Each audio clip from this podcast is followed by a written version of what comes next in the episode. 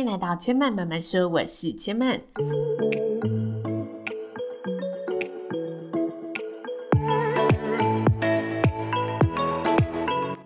目前频道在 Apple Podcast、Spotify、KKBox 以及 Google Podcast 都听得到。喜欢的朋友，欢迎帮千嫚订阅并留言评论，让更多人可以认识千嫚慢慢说喽。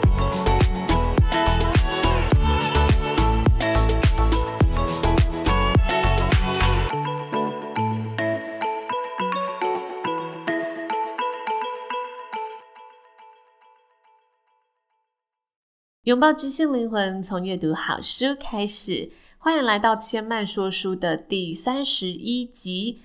今天要跟大家分享的书籍呢，叫做《侘寂》。这本书的实体啊，它从书面的设计、书皮的质感到内页的材质，都非常有侘寂的这个味道。那大家听到这本书的名称，一定跟我当初在书本发现这本书的想法一样，就是什么是侘寂？但是这本书，因为它的书皮真的非常的简单，然后它的一些文案非常的吸引我，所以就让我呢买下了这本书，决定来探究一下到底什么是侘寂。那这本书讲的到底是什么呢？在分享之前呢，我决定呢在节目的开始一定要跟大家先来分享一段我在书中看到呢，一度觉得非常想哭、非常触动我现在情绪的文字。这段文字出现的章节叫做“接收你的自然节奏”，它是这个章节的某一小段。那书里面它写着：“季节是一种定期的提醒，提醒我们不需要总是匆匆忙忙。然而，现在的生活里，这些提醒其实经常被干扰。例如，我们用强烈的人工光照延长我们的白天，或者我们用电子产品的蓝光。”干扰我们的生理节奏，又或者我们一昧的催促着自己要具有高生产力，只因为今天还是工作日，我们用力撑住了，不管我们的身体是否一直告诉自己，其实你该冬眠了，或者你该出门晒晒夏天的太阳了，直到我们开始感觉奇怪了，我们怎么生病了？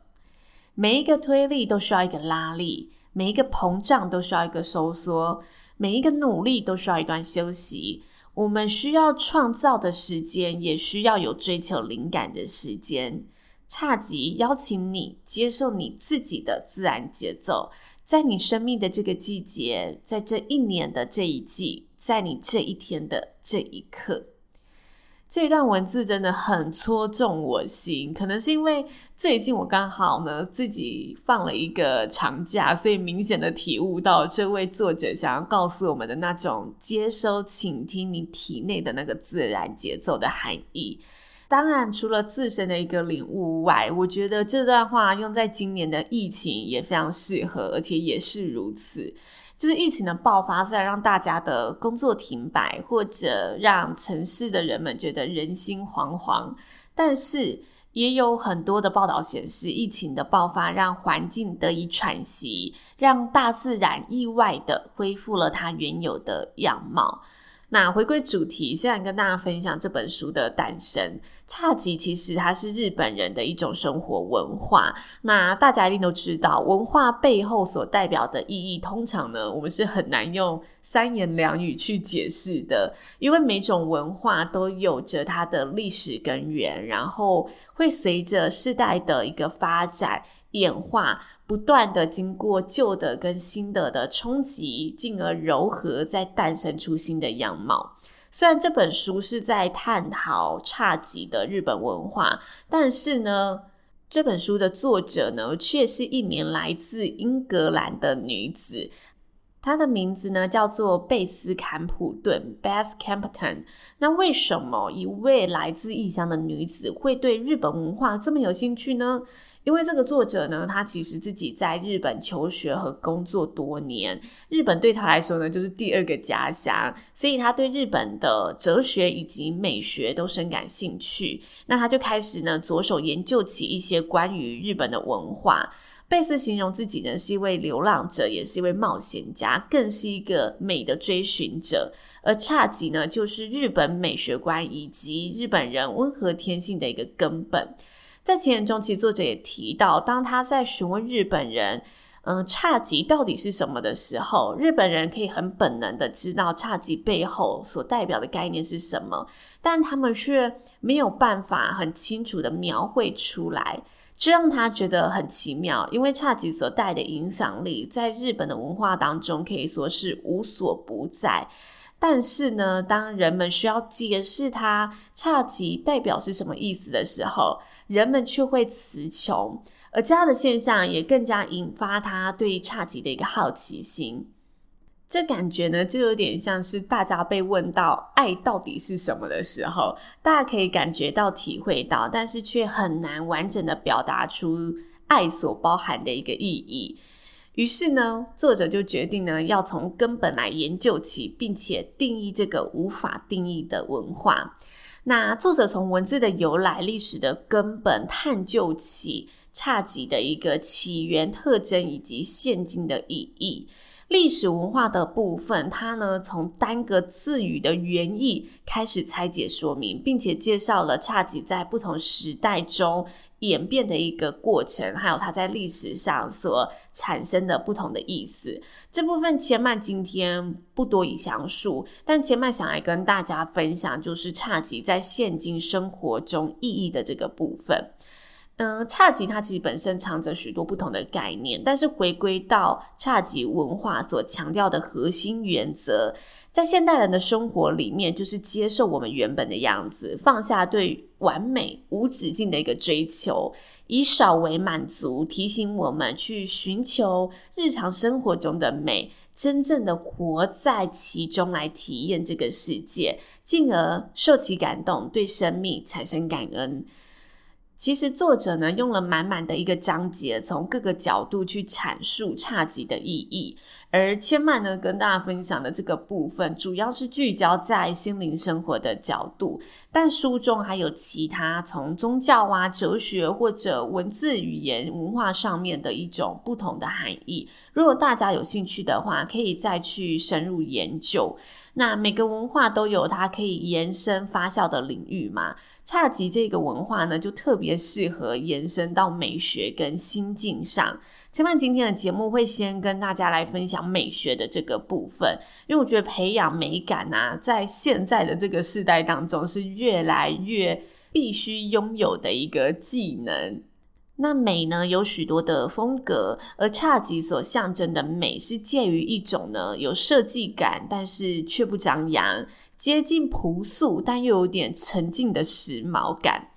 这个形容很抽象，但我的想象解读就是有点像无印良品的简约，然后再多一点小设计的感觉，然后再多一点就是更贴近自然的感觉。如果将侘寂的美实现在居家环境中，作者规划出了五个主题，让读者呢可以在自己的居家生活中就去探索。这五个主题分别是简约、空间、弹性、自然以及细节。我自己觉得这五个主题啊，在现在很流行的那种美屋建筑介绍节目当中，很常看见这五个元素。简约就是让自己保有呢不过度复杂的一个生活环境，就是试着将你的杂物清理掉，试着把只用来置物的那些架子适度的留白清空，摆上具有回忆性、真正喜欢的一些珍贵物品，让原本你会觉得哦四处都堆满东西的一个环境，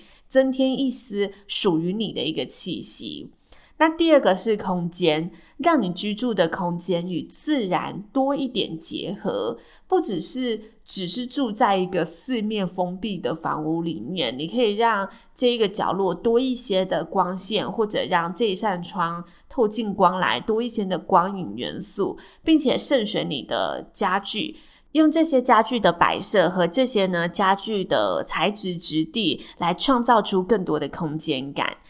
那再来是弹性，弹性呢，我觉得用一句呢日本的俚语来解读非常的适合。这一句俚语就是：纵使室内有千张的榻榻米，你也只会睡在一张榻榻米上。所以空间不在于大，而是如何巧妙的保留和运用它所可能存在的弹性。大招日本的榻榻米就是晚上拿来睡觉，然后白天你可以摆上茶几在那边招呼客人，在那边聊天。就是它的榻榻米就等同于可以有床的功能。但他说，纵使你有千张的这个空间，你也只会睡在那一个地方上面。所以，嗯，不如好好的想想怎么去利用这一个有限的空间，可以把这个空间发挥得淋漓尽致，也是一种侘寂所倡导的美学。那再来最后的两点是自然以及细节，这两点就是试着在你居家的某个角落装点上一些自然的小物，